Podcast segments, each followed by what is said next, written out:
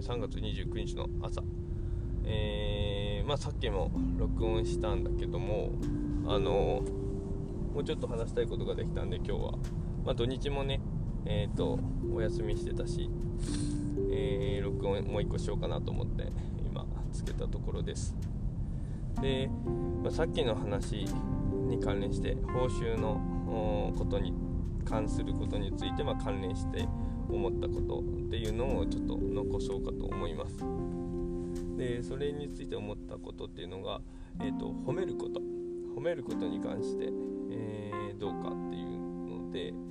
お父さんも本当にねえっ、ー、とあなたたちがこうすごいと思ったことに対して対してだったりなんかできるよいろんなことができるようになるとこうすごってすぐ言っちゃうんだけどもまああんまりその褒めすぎるっていうのもこうどうかなっていうような考えもまあ一方であって。なんかこの結局そういう風に褒められると、まあ、嬉しいじゃん、うん、そうなるとそその褒められること。そのそれをあのそれに依存して、え、しまって、えー、してしまうと。まあ、そういう風な話もよくあるから、まあ、果たしてそれはどうかなっていうようなところもあるんだけどまあそれは最終的にねどんどんこう成長していく上でそのなんだろうな。その褒めるっていうことはそのというか褒められるっていうことは他人依存だからさ自分じゃコントロールできないしそこで、えー、変にこの褒められたいとかで承認をこう求めるような形になってしまうと結構苦しいと思うんだよね。だから、まあ、だからこそそういう風にもう言われるし、まあ、そのうん。もっとこう自分の中でコントロール効く範囲というか自分の思いでこうしたいとか、まあ、そういうので行動できた方があの多分楽だしその多分こう生まれるものも大きいかなというふうにはねその子供の頃からね、えー、そんな、まあ、その子供と大人と区別するとかっていうのはあんまりお父さんはそう好きではないんだけどまあ今のうちからそういうところでじゃ褒めないみたいな感じはちょっと違うかなっていうふうにも思ってて、えー、多分その一番その認めてもらいたいって思ってる時期でお父さんあなたたちの存在自身を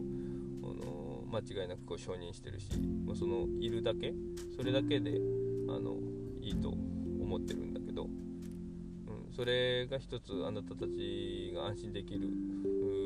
ものになればというふうには思ってます。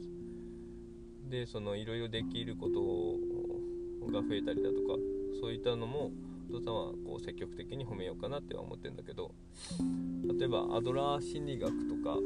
まあ、お父さんあんまり詳しく勉強したわけじゃないんだけど「あの嫌われる勇気」とかっていう本があまああの有名になった時にちょっと読んだり、えー、して、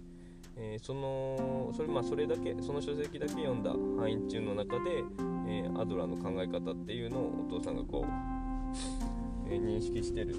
ところではアドラーっていうのは、まあ、心理学者ね。まあ、その人はもう何て言うんだろうな。その世界を、まあ、共同体と一つの共同体というふうに、うん、捉えてて、まあ、そういった意味ではそのあのねなんだろうその褒めるっていうこと自身があまあ害にしかならないというかその全体で考えた時に、えー、結局あのさっき言ったみたいに、え、他人に依存するようなことになるとその解決できないからその個人個人その他人に依存しない形でこうそれぞれ、えー、自分の課題に取り組めばこう全体としていい方向に行くと、まあ、いうふうな感じのことを言いたいんだろうなっていうふうには思ってるんだ思ってるんです。で、まあ、そういうまあそしてねその理論としてねこうそういう風なところを言ってるとじゃあ子供は褒めるべきでないかとかってなった時にもう白黒はっきりつけていや子供も褒めるべきじゃないとか、そういう風な形のスタンスを取らないとこの理論自身が崩壊してしまうし、うん、だからあくまでこの全体のシステムとして見た時に、まあ、非常に合理的に考えた結果、まあ、そういう風なところを、えーと、褒めるべきでない。でその承認欲求にとらわれるなという風なところを論じてるんだというふうに思います。でもまあ人間ね特に親とか子供に対してだったらそのもう感情が優先してしまうしまあ別にそれでいいと思うんだよね。アドラーさんはなんでその全体的なことのところでちょっと意見を言ってるような気もするしまあそれぞれのその立場に立った時にその褒めるっていうこと自身はあってもいいんじゃないかなと。まあ、そしてその全体的な話をしてもじゃあみんながこう褒めない、えー、全く褒めずにその承認欲求にこうとらわれずにそれぞれがこう自分の課題を解決するというようなところでこう生活する社会がああったらそのそれがあの理想的だという話だけど、まあ、ちょっとお父さんがご認識してなければね。うん、そういう社会っていうのはもうすごくこう、まあ、理論理論上の話でまあすごく実現はこう難しいなっていう風な、まあ、感覚はあって、まあ、そうだとすると逆にそのもうみんな褒め合う世界。みんながこうそれぞれにこう褒め合うポジティブなフィードバックをし合う世界っていうのはそれはそれでみんなこの承認欲求なるものだったり、まあ、承認欲求についてまた、えっと、別で細かく考えてるのを録音してるけど、うん、今その今この承認欲求という言葉は何だろうなこう人から求められる、うんえー、求められたいっていうところの、まあ、ちょっと抽象的なあの欲求というふうに考えてもらって、まあ、そういうのがこう褒め合うことで満たされると、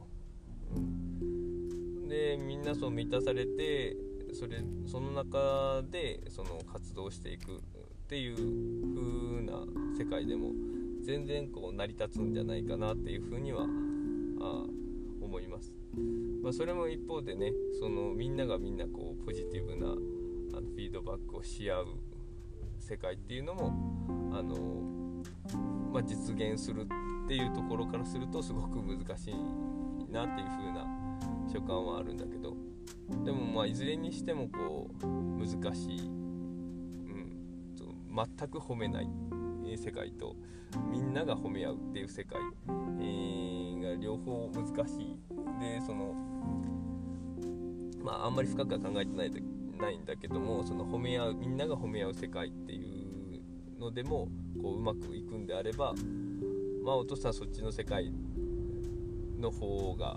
いいかなっていう風なのは思います。まあそういう風な世界でもいいんじゃないかなっていう風にも思うし、うん、まあ、まあそういうこともあるから、まあ、結論としてはもうどんどんこう、えーと、人を、まあ、褒める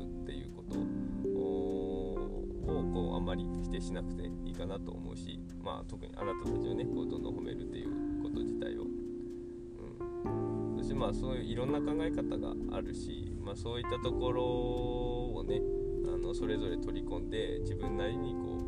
うどうしたらいいかなっていうのを考えて、まあ、行動すればいいんじゃないかなとで本当に、えーと、そして、まあ、余談にはなるけども、えーと、そのシールをね今いろいろあのみっちゃんができた時にはそれに応じてシールをあげるようにしてるけどもまあみっちゃん恐竜が好きだからあんま恐竜を描いてるけどもそのブラキオサウルスブラキオサウルスをお父さん描いてたよね。でそのブラキオサウルスはですね実はそのあ知ってるかな？その、まあ、みっちゃんは知ってるよね。うん。あの首が首が長い首長竜の一種なんですけども。まあそのブラキオサウルスに普通にこうお父さんあの、まあ、一般的に口の上にこう花を当たり前のように描いてたけども、えー、みっちゃんはそれを見てブラキオサウルスの花は頭の上にあるよという指摘をしました。もう本当に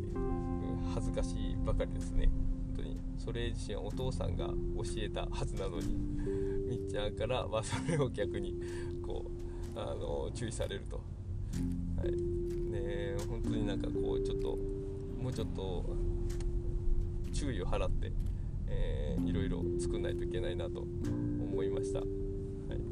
これは余談ですけど、うん。まあ、本当にそういうところとか、うん、すごいと思います。はい、えー、それではまあ今日はまたこの辺でまた。